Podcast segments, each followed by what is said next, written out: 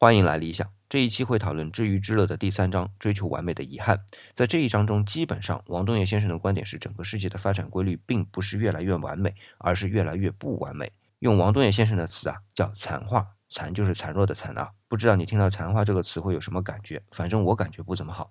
当然，我理解的意思是，后一代物种只是上一代物种的功能性上的分化。那么，这种功能上的分化，我更愿意用“弱化”这个词来替代“残化”。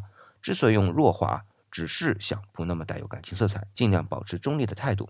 虽然我也知道“弱化”这个词远没有能准确地表达出王东岳先生的观点，但是越来越不完美这件事，如果如王东岳先生描述的那样是一种趋势，那当我们没有办法去改变它时，就说明它是一种存在，一种必然存在。那么既然是必然存在，就无所谓人类是否评价它，所以也无所谓人类的感情、人类的好恶。那既然和人类的主观无关，那么也就没有必要带上人类的感情。我们描述它，就尽量站在中立的角度上，这就是我对于事物发展是越来越不完美趋势的态度，一种没有态度的态度。